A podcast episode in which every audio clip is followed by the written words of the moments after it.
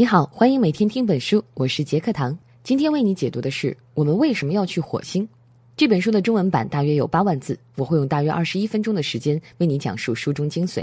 我们为什么要去火星，以及我们如何实现向火星移民的梦想。在听完今天的讲述后，你会了解我们目前的太空探索事业已经达到了怎样的水平。你会知道我们离星际移民还有多远？答案是已经很近了。很多人可能都看过二零一五年上映的电影《火星救援》。如果你看过这部片子，就算已经不记得具体情节，一定会对其中几点印象深刻。比如，去火星可不像去月球那么容易，不光路途遥远，怎么去和已经在返程途中了想掉头该怎么办，也是需要规划严密方案，并且进行大量运算的棘手问题。再比如，在火星上生存实在太不容易了，幸亏男主角是个植物学家。换成一个医生或者机械师，可能会因为不懂如何在极限条件下生产粮食而撑不到救援赶到的时候。这两点就是本书作者要向你介绍的两个主要领域：我们怎么去火星和我们怎么在火星上生存。作者会告诉你，以目前我们的科技发展水平，前往火星的可行方案是怎样的，在前期筹备和方案实施过程中，人们会遇到怎样的难题，有哪些可能的解决方法。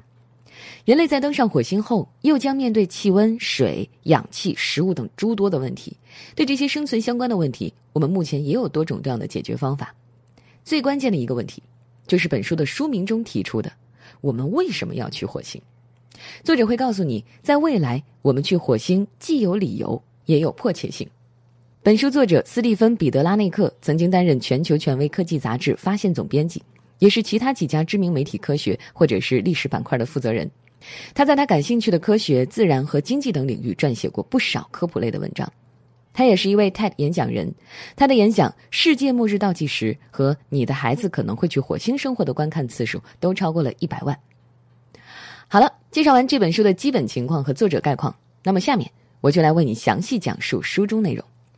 这本书主要讲述了三个重点内容，第一个重点是我们该怎么到达火星。作者告诉你，在将人类送往火星的过程中，我们会遇到技术和资金两大难题。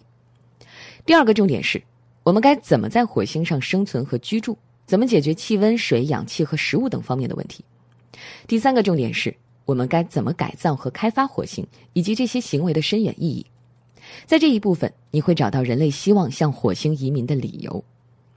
我们先来看看第一个重点内容：怎么去火星。首先，让我们回顾一下历史。在科学界，人类的火星梦大致始于一个德国人冯·布劳恩，他是一名出色的航天学家，也是一名纳粹军官。在第二次世界大战之后，他和德国其他一些火箭科学家作为战俘被带到美国，为美国人研发导弹。在工作之余，他写出了一本《火星计划》，于1952年出版。可以说，这本65年前的小册子为之后的星际旅行设想奠定了基础。其中的不少观点仍然指导着目前的火星探索计划，可谓相当超前了。难能可贵的是，他不仅提出了设想，还给出了具体的可行方案，甚至完成了实际的运算，考虑到了各个环节可能会遇到的问题，并提出了解决方法。然而，在那个年代，太空探索的梦想虽然有大众的支持，却受到了《纽约时报》等主流媒体的嘲笑。布劳恩在为阿波罗登月计划做出贡献后，有了名气。他趁热打铁，向当时的美国总统尼克松递交了在二十世纪八十年代登陆火星的计划。然而，美国政府并不买账，他们认为把钱投入航天飞机和空间站研究更有意义，火星探索计划就被搁置了。但人民大众的热情是不可磨灭的。美国政府对火星没兴趣，可很多私人企业兴趣很大。在这里，你需要记住一个人，他是电影《钢铁侠》的原型人物之一，是让电动汽车满大街跑的人。他叫埃隆·马斯克。他的太空探索技术公司是有史以来第一家成功将飞船送入太空的私人企业。当前的火星计划就是以太空探索技术公司和其他一些私人企业和基金会为首推进的。虽然人类已经成功向火星发射过探测器，但这一过程是艰难而曲折的，有三分之二的发射尝试以失败告终。你可能会问：我们在五十年前就登陆了月球，五十年的技术发展竟然不能让我们成功登陆火星吗？这是因为地球与火星的距离是地球与月球距离的一百四十到一千倍。我们去月球可以走直线距离，往返只需要六天，但我们去火星是不能走直线的，因为飞船搭载不了直线飞行所需要的大量燃料。根据布劳恩的设想，我们需要先烧一次燃料，让绕地球运行的飞船的轨道逐渐接近火星公转轨道。在进入轨道后，飞船将不使用燃料，而是通过滑行来靠近火星。在接近火星时，第二次燃烧启动，让飞船进入绕火星运行的轨道，并且最终降落。所以在去往火星的途中，飞船既要绕远又不能加速。以目前的技术水平，是无法将单程时间缩短到二百五十天以下的。距离的影响不仅体现在去程上，它也会让地球和火星之间的数据传输变得漫长。在地球和火星之间，无线电信号单程就要走二十一分钟。那么，一旦登陆火星的探测器或飞船出现问题，遇到突发情况，很可能无法及时从地球获得支援。在没有专业人士的情况下，需要人工智能自行判断和处理，这大大增加了火星探索活动的难度。目前有能力登陆火星的宇宙飞船有两种，分别是太空探索技术公司的天龙号和美国宇航局的猎户座。但是搭载飞船的火箭成本极其高昂，而其中燃料成本只占百分之零点三。也就是说，如果人类能开发出重复使用火箭的技术，就有机会把单次旅行成本从几千万美元降低到几万美元。马斯克有意把火星计划做大。他的目标是像航空公司一样建立一种单次运送数万乘客的常规机制，因为合适的发射时机两年才有一次。他计划每次能送出一个由大量飞船组成的舰队，而在将人类移民送到火星之前，有两件事需要完成：一是找到合适的降落和居住地点；二是提前将人类生存所需的物资送到火星，由机器人先行维护。只有这样，才能做好迎接人类的准备。所以在向火星大批量移民之前，人类需要派出小批量的先遣队。我们现在还没有开始这一步。好了，上面为你讲述的就是第一个重点：我们该怎么到达火星。说完这个，咱们接下来说第二个重点：我们该怎么在火星上生存和居住？如何应对火星环境对人类基本需求的挑战？首先，人类生存需要水，我们的身体需要水，而在火星上，为了制造氧气，水也是必须的。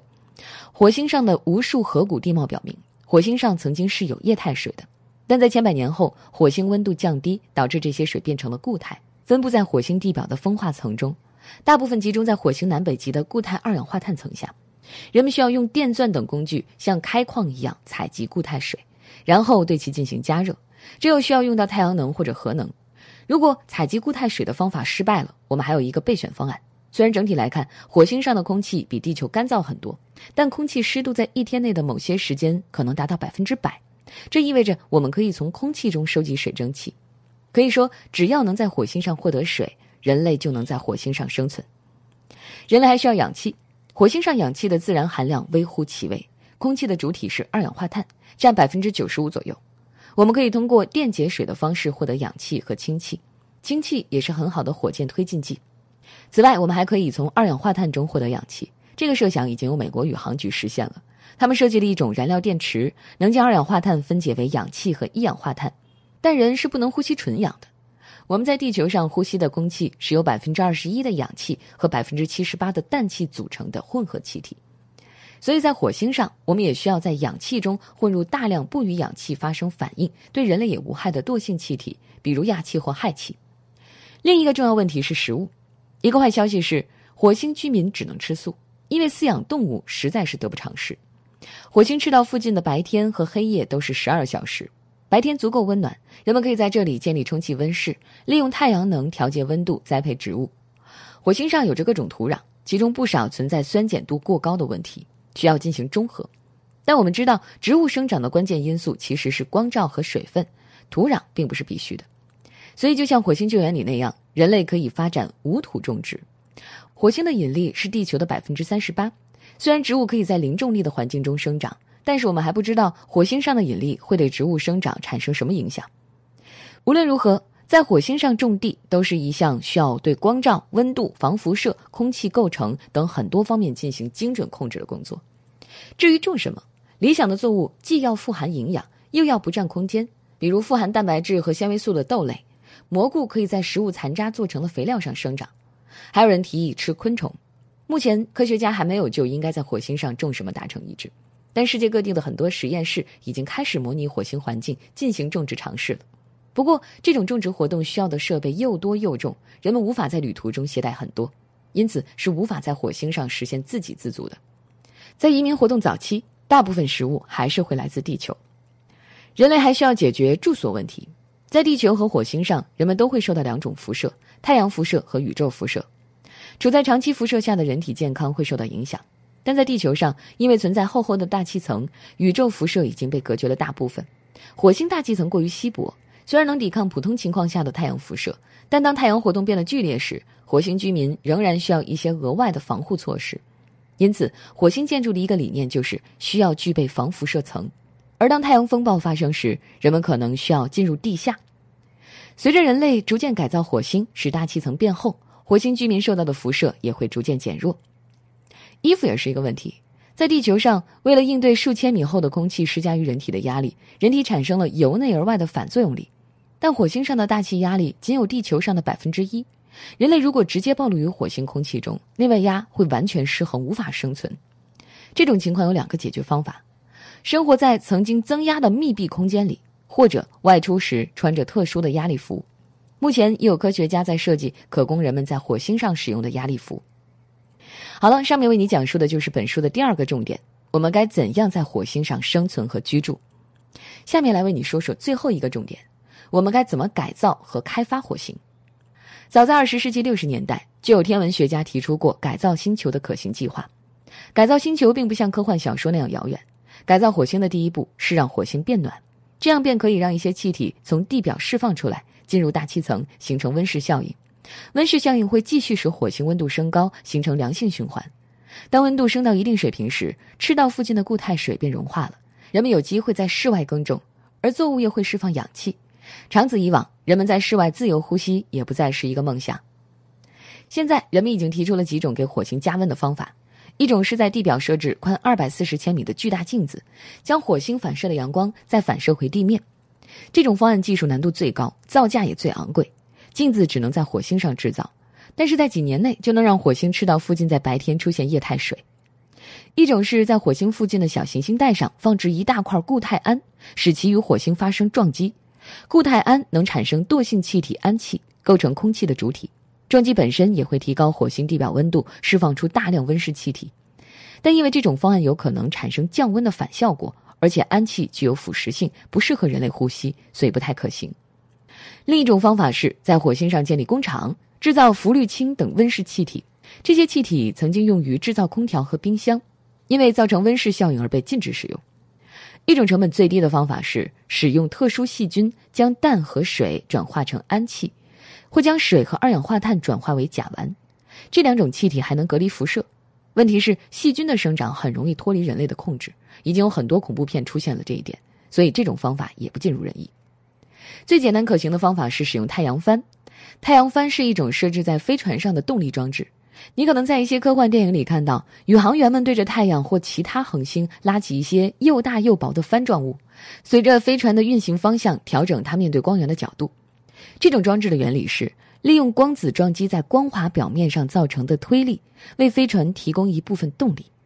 我们可以回收前往火星的货物补给飞船上的太阳帆，将其支在火星上的合适位置来收集阳光。这种方案的好处是我们如今已经掌握了它的全部技术，要解决的只有成本问题。一旦火星温度升高到一定程度，我们就可以尝试在室外种植一些顽强的地球植物了。它们会在高浓度的二氧化碳中如鱼得水，并释放出大量氧气。但氧气不是温室气体，氧气含量的升高可能会降低火星气温。而且火星的引力场比较弱，我们特意制造的温室气体也会被分解，所以在改造火星的工程中，人类必须持续补充温室气体，这是一场不能懈怠的战斗。在改造星球的过程中，可能出现一种情况，就是人类会唤醒星球上沉睡的远古生物。火星上曾经存在液态水和稠密的大气层，也有形成生命基本单元的化学物质。虽然人类暂时还没有找到证据，但火星上存在过生命的观点已经达成共识了。更有甚者，有一种理论认为，地球上的生命有可能就来自火星，因为有些微生物是可以在宇宙空间内生存的。火星在与其他行星撞击时产生的大量陨石，就有可能给地球带来原始形态的生命。如果火星环境的变化唤醒了曾经在火星上繁衍的生命，它们可能帮助人类更好地适应火星环境。另外，人类的飞船也不是完全无菌的，有一些来自地球的微生物会被带上火星。它们也会起到帮助人类改善火星环境的作用。在改造火星的工程中，人类面临的最大难题并不是温度，而是空气。人类的肺部适应了地球上百分之二十一的氧气和百分之七十八的惰性气体构成的混合物，对空气的构成比例特别挑剔。我们不仅要制造出足够多的氧气，还要把目前火星空气中百分之九十五的二氧化碳替换成氩气等惰性气体。但氧气和惰性气体都不是温室气体，二氧化碳浓度的降低又会让好不容易热起来的火星变冷。在地球上，空气中有大量的水蒸气，可以起到保温作用，但水蒸气很难留在火星空气中，而是会迅速变成雨或雪。就算一切条件理想，人类最少也要花将近一千年才能完成火星的改造工作。不过，人类的技术进步是很快的。就算现在有些问题很难解决，我们也可以期待在未来一千年间出现新的解决方案。我们还可以从另一个角度解决人类适应火星的问题，那就是改造人类。在漫长的演化过程中，人类已经被大自然改造过了，攻击过我们的许许多多病毒进入我们的细胞内部，改变了我们的 DNA。人体中百分之八的遗传密码便来自这个过程。目前的基因改造工程大部分是为医疗服务的。但说不定以后也可以用于太空探索，比如对宇航员的身体进行强化。在未来，改造火星的事业很可能会在改造环境和改造人类之间寻求一种平衡。现在人们想移居火星，并不仅仅是因为考虑到地球环境的承载能力难以应付日益增加的人口，还有一个更重要的因素，那就是以火星为前哨，对其周边星球和太空进行更多探索和开发。抱有后一种动机的人们，就像几百年前奔向新大陆的欧洲人一样，动机是淘金。美国宇航局在其他网站上对近地小行星带做过这样的描述：火星与木星轨道间的小行星带上的某些星球上藏有丰富的矿产，如果将它们的价值平均分给地球上的全部居民，每个人可以得到一千亿美元的财富。对制造业和电子行业举足轻重的金属矿产，本来就是在地球形成之初被许多小行星抛到地球上的。经过计算，这些矿藏在今后一百年内便会耗尽。这样看来，火星计划会吸引包括亚马逊总裁杰夫·贝佐斯、谷歌联合创始人拉里·佩奇、微软联合创始人保罗·艾伦和马斯克在内的很多商业巨子，也就不足为奇了。以火星为基地开采这些小行星，无疑更简单方便。而出于造价的考虑，这些原材料也不会被运回地球，而会在火星上就近加工成为商品。说不定等你拿到 iPhone 三十的时候，它的机身上就会写着“火星制造”。不过，在进行外太空移民和开发的过程中，我们也需要共同协商，制定对人类活动具有约束力的法规。在这个领域，目前已有制定于1967年的《外层空间条约》等一系列的规定。为了抵制对火星环境的毁灭性破坏。对富有科学探索价值的遗址的摧毁，甚至是契约奴役制的死灰复燃，人类需要在探索活动中不断发现和总结问题，不断制定新的法律法规，以免重演在地球开发的历史中曾经出现的乱象。好了，这本书就讲到这儿，下面来总结一下这期音频的内容。首先，我们说到了怎么去火星的问题。在技术方面，早在二十世纪五十年代，德意科学家布劳恩就提出了人类登上火星的设想，甚至提供了具体的方案，也做好了计算。他的计划到现在都指导着人类的太空探索事业，但在当时，世界上最有能力发展火星探索事业的美国政府并不看好这一计划，将其搁置了数十年之久。